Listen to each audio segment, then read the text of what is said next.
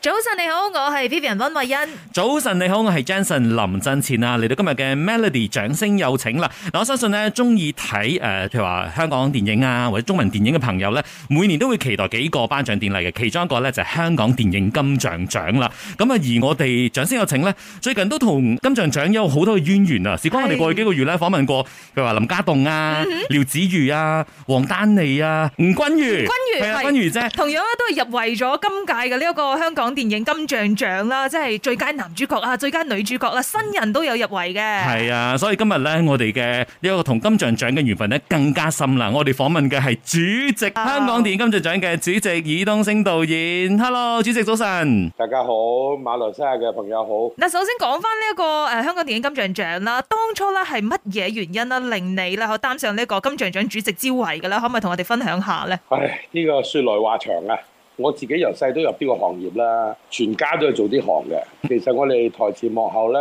唔止我同我大佬㗎，我哋以前上一輩啊，我阿媽啊，我啲阿叔啊、阿伯啊，我我爸爸啊，全部都係做呢行。最高峰有成廿幾個人做嗰啲行，哇，咁好自然，我哋對呢個行業都有啲感情嘅。嗯，咁做呢啲所謂香港我哋叫做阿公嘅事嗰啲呢，一開始嗰陣係導演會嘅。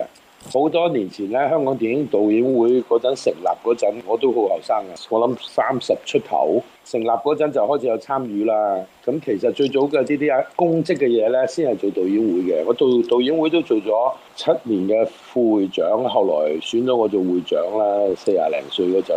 頭頭尾尾做咗八年時間咯。我諗做呢啲嘢啊，要睇性格啦。咁有好多導演比較唔中意同好多人溝通，咁係每個人性格問題。嗯，咁我自己做咗導演會之後個過程呢，都有參與有啲金像獎嘅小組工作嘅。咁我又做過啲副主席嘅，嗯有好短時間咁樣。嚇，同埋我覺得即係個工業都有人去做啲嘢嘅，因為嗯我哋整個香港工業經歷咗好長好多波折嘅。嗯，你兩位都好年青，大家唔知道 啊！我哋以前香港試過反盜版嘅運動噶嘛，嗯係，因為嗰陣盜版非常猖獗嘅。之後亦都有段時間，香港你哋都知道曾經有好多黑幫勢力嗯，嘅係啊佢資金入呢個行係業，我哋有反暴力嘅行動啦。嗯，至於金像獎呢，有個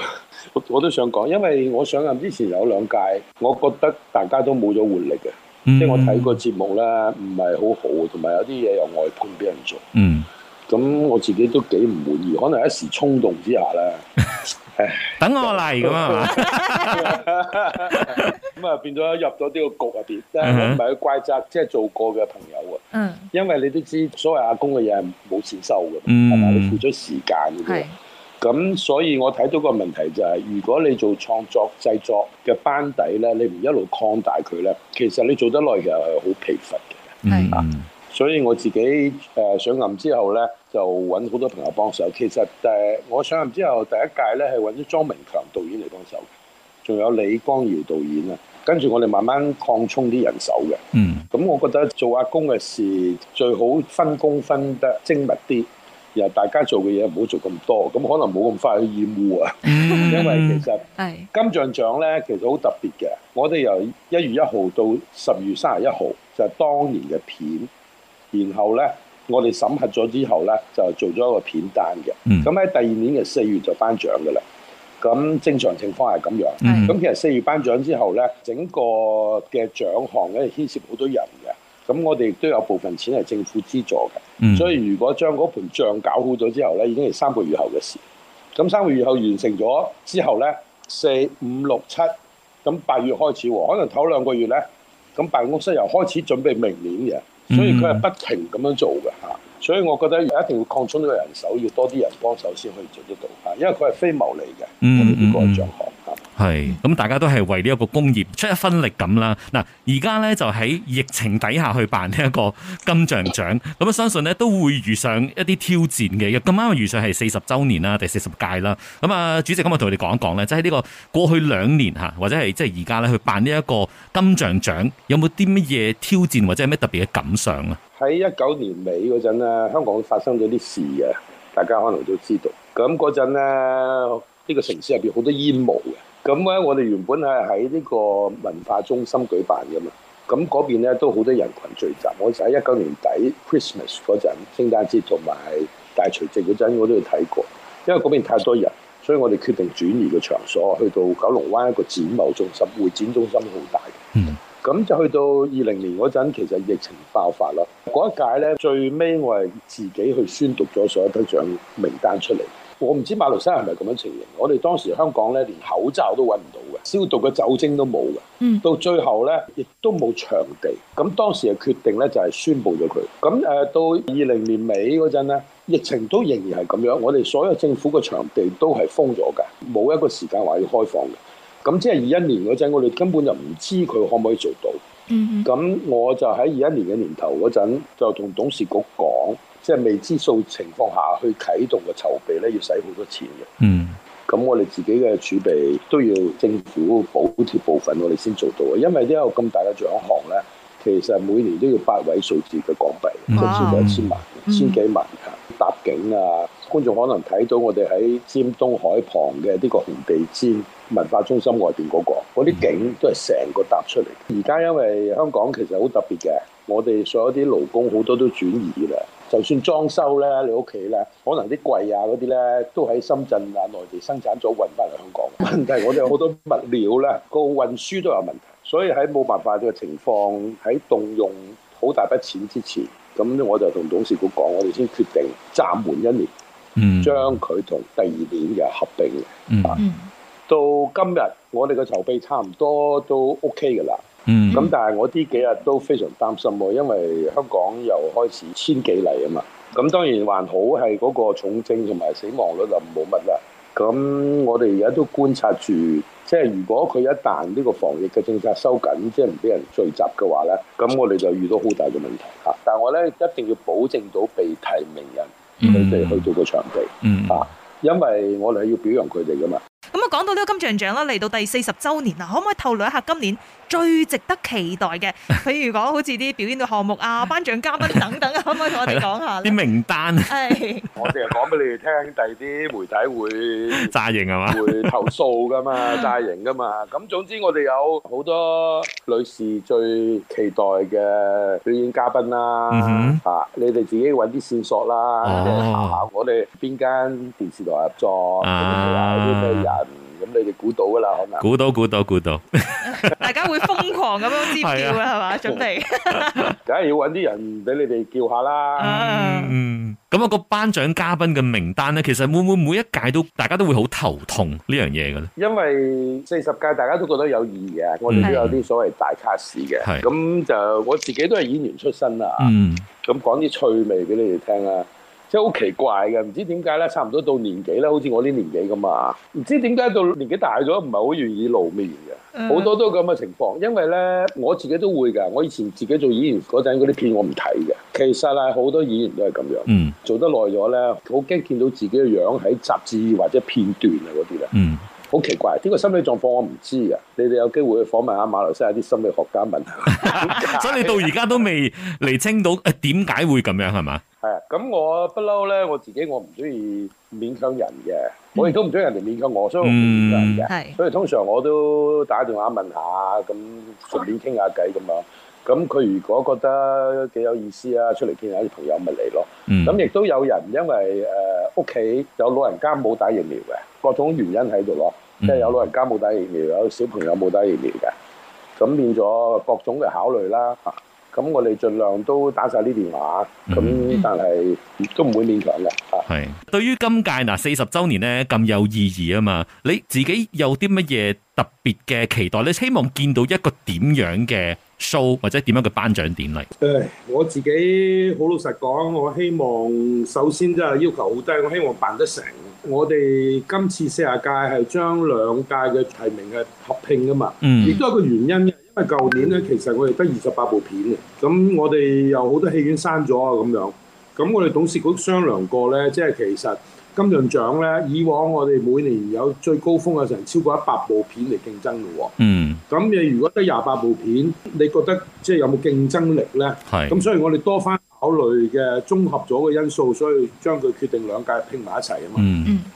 咁、我覺得點樣做法都冇所謂嘅，即係兩年加埋，如果有六十幾部片嘅話咧，其實競爭力係好啲嘅。嗯誒咁亦都有啲影展，亦都係兩年一度嘅。我哋都參考好多先例嘅，因為金像獎雖然四十年啦，但係我哋嘅都好後生嘅咋金像獎，因為香港電影一百一十年，啊所以我哋參考大致上係以誒跟 Oscar 嘅方式嘅，佢係一個工業獎嚟嘅。嗯哼，我哋已經有一千六百幾個選民嘅啦，咁我哋唔係評審團嘅，即係唔係好似康城啊、柏林咁樣一個評審團嘅。講翻轉頭，其實因為疫情嘅原因，我哋梗係希望啟動翻啦。我相信個表演佢有個吸引力，但係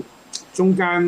可能冇之前嗰兩屆嘅籌備、嗰三屆籌備嗰啲咁大型咯。咁我務必係希望完成咗佢咯。即係如果再積壓落去係唔得嘅。嗯所以係，我哋嘅目標係一定要舉辦咗佢，嗯。嗯任何情況下，希望呢個天幫手咯。哼， 真係希望一切順利啦。咁嗯至少咧都要辦咗佢先。咁如果咧真係要 話哦，OK，帶呢一個金像獎咧去另外一個層次嘅話，就好似啊導演啦，一直都想做噶啦。你覺得最關鍵嘅因素係啲乜嘢咧？其實咧，金像獎咧，佢對呢個工業咧，佢冇左右嘅能力嘅，佢係一個服務嘅機構嚟嘅。嗯，即係每一年咧，香港電影或者包括合拍片嗰啲，佢嘅產量有幾多，拍啲咩電影，其實金像獎係冇一個話語權嘅。嗯，咁我哋係由十四個會嘅董事、十四個會一齊去主辦呢件事，我哋係比較被動嘅，所以我認為將來佢大嘅變化呢，可能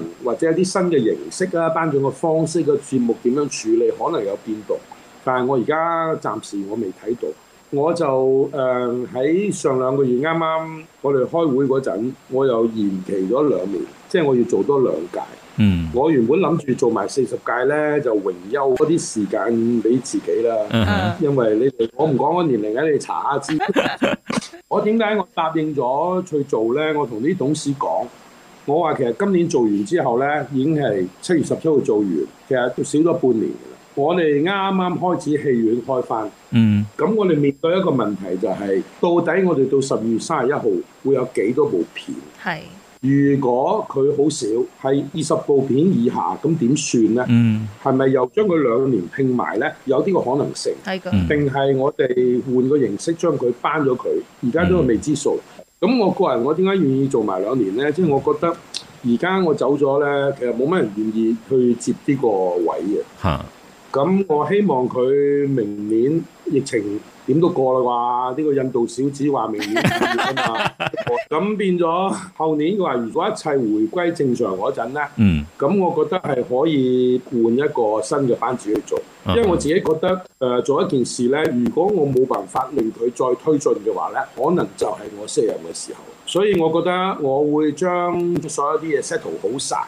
我會將整個嘅流程做一個 handbook 出嚟。嗯哼，即係如何去辦一個金像獎啦，其實佢係無數瑣碎嘅事嘅，嗯嗯，去做個計劃，點樣同政府申請個錢，邊一個要做咩嘢，其實佢有一個模式喺度嘅。嗯，咁我想將佢化為一本好似機師用嘅嗰啲手搜查，冊，咁變咗你成個換晒，即係突然間個炸彈炸冧咗金像獎咁樣，你都有人辦得到啊嘛。嗯，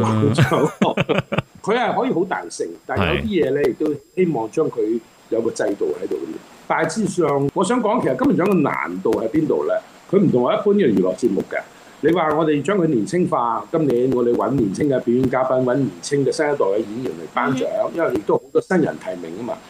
咁但係你你將佢搞到成個係好歡樂嘅節目，亦都好困難。嗰陣時又會嚴肅嘅喎，嗯，因為我哋每年都有專業精神獎啦。係，有終身成就獎嘅得主啦，然後我哋亦都有懷緬喺過去一年逝世嘅行家噶嘛嗯，咁、所以佢喺做呢個節目嗰陣，佢情緒嘅上落咧，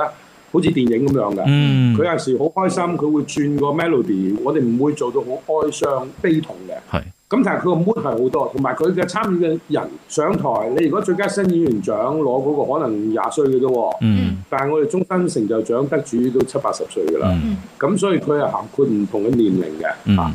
難度我諗要喺度咯。講翻頭先導演都有講到啊嘛，就話到係 OK，接住嚟如果揾到適合嘅人選交俾佢哋嘅話，跟住就俾多啲時間自己。咁導演有呢啲多餘嘅時間，想攞嚟做乜嘢咧？我係十七歲入行嘅。嗯，你計我四歲都拍過戲嘅咯喎，咁我拍戲就冇我兩個大佬咁多嘅。佢哋因為嗰陣嘅香港咧，誒電影圈仲細過而家，咁變咗嗰陣嘅生活都好清苦㗎，唔係話而家咁繁華嘅。嗯，咁我阿媽生咗啲仔咧，咁啲行家就會，咦，我阿媽個藝名叫紅眉啊，咁我哎呀紅眉生咗個喎，咁啊要需要 B B 嗰陣咪叫佢嚟啦，因為嗯 B B 仔日薪比較高啊，點解？嚇哦，咁其實秦沛啊好喺手度啦，已經出租去拍戲。哇，已經開始賺錢啦，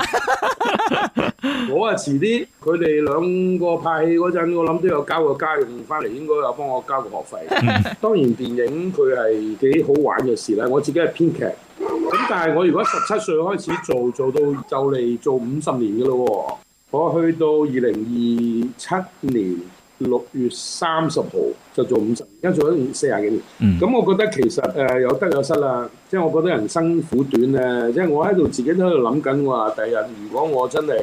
唔做電影，我會唔會睇電影成問題？點解咧？因為其實我冇時間去睇話劇啊，哦，咁呢個世界咁大，我哋咪應該去體驗下其他啲嘢咧？你書都睇唔晒㗎啦，多到係㗎電影都多到睇唔晒。嗯再加埋我老來得女咁，我女今年上小學啫嘛，咁我變咗未試過有呢啲親子關係，咁而家睇自己成長都好得意嘅事嚟嘅。嗯，咁我既然年紀咁大嗰陣，我更加要攞多啲時間同佢，即係陪佢。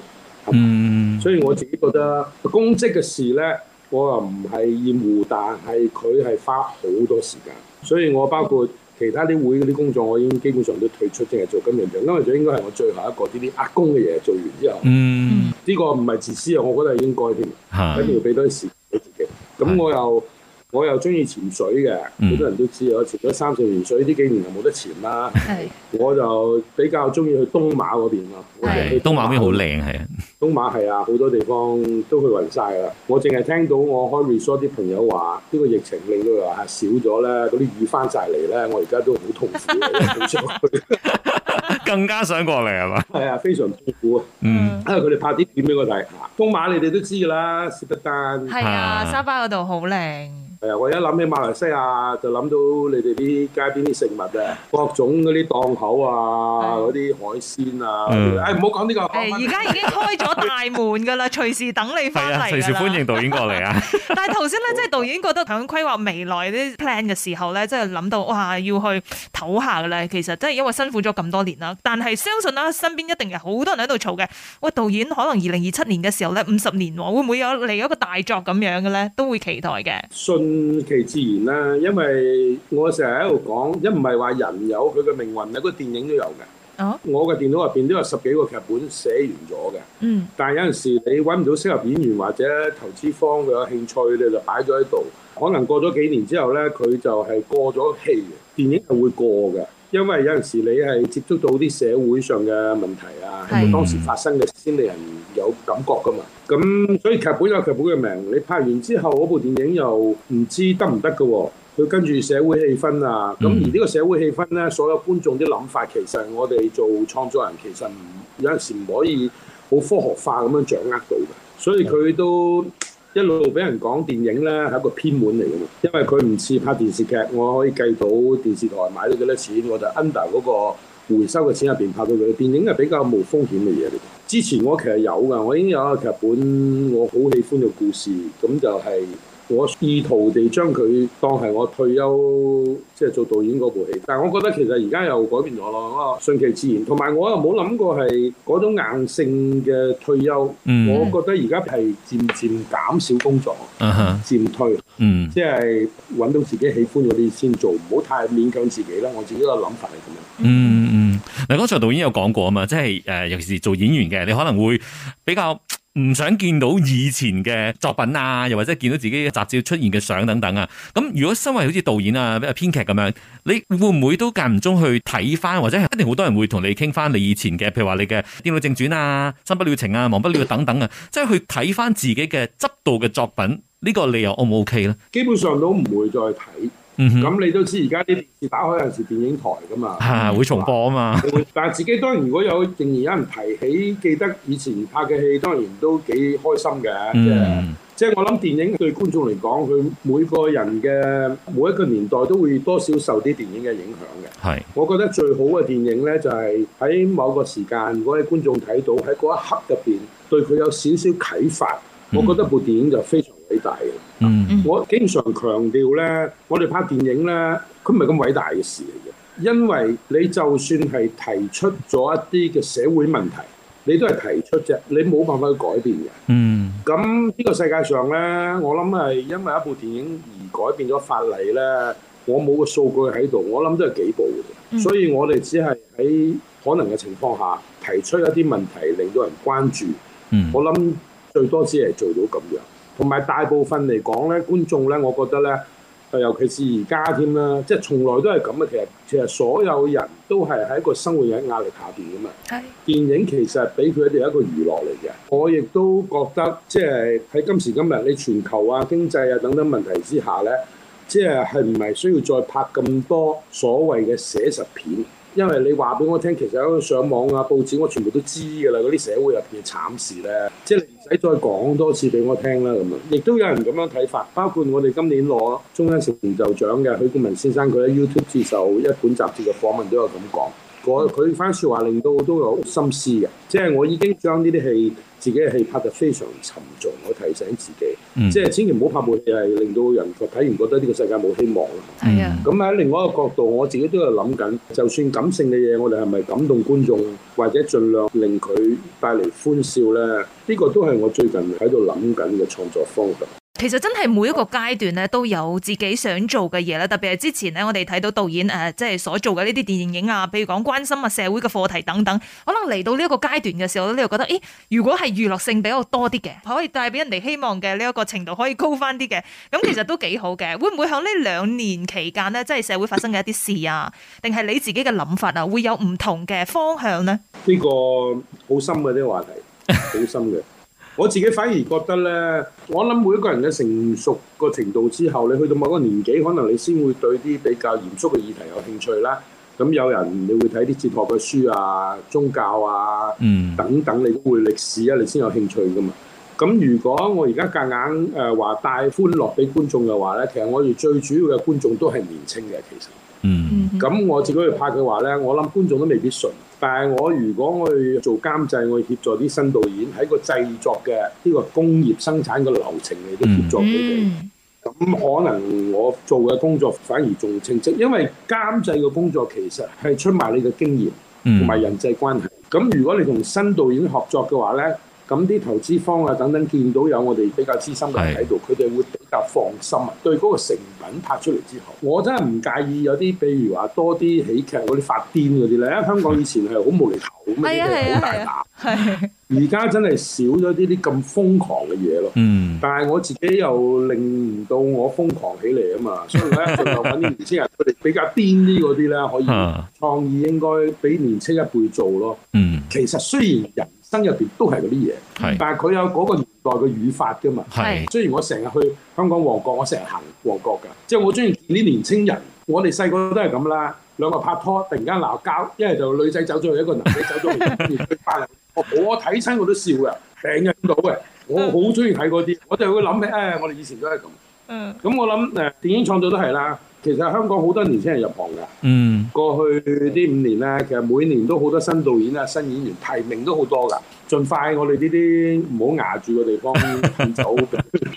你要輔助佢係哋啦係啦達到呢一個傳承嘅呢一個精髓啊係，啦，就好似剛才阿葉東升導演講嘅，佢話就係賣經驗。係 㗎。啊，即係呢個經驗嘅傳承其實都好重要嘅，因為如果唔係嘅話咧，咁當然佢有新嘅做法，但係問題係咧，佢冇嗰啲即係有經驗嘅人去扶一扶佢嘅話咧，可能嗯會行比較多嘅冤枉路啦。嗯最後啦，我哋睇下葉東升導演又由演員跟住導演、誒監製、編劇等等，而家做金像獎嘅主席等等嘅，都係同呢個電影工業咧係息息相關嘅。如果要導演去以短短嘅一段嚟總結下到目前為止葉東升嘅電影人生嘅話，你會點樣去總結呢？我諗自己係好難總結嘅，嗯即係如果譬啊如話你評價一個導演啦，我諗你等佢死咗之後，嗯，咁我諗自然好多人會對佢作出嘅評價。嗯嗯嗯，即係個墓誌銘唔應該自己寫嘅。